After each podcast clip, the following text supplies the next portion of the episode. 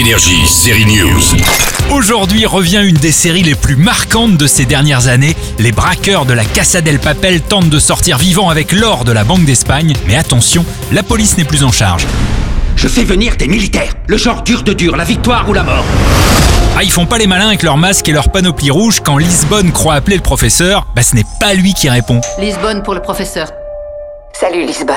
Ouais, c'est aussi une ex-flic, la méchante. Bon, alors c'est pas un spoiler, hein, c'est dans la bande-annonce. On comprend que le professeur prend cher pendant que son frère, lui, mange du homard à Copenhague avec son fils. Échec et mat.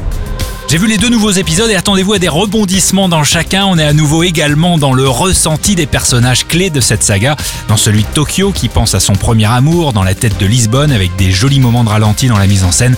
Et on est toujours en empathie pour les voleurs, ces Bonnie and Clyde espagnols qui continuent de nous tenir en haleine. Nous sommes peut-être dos au mur. Mais putain, nous ne sommes pas encore morts. Énergie, série News.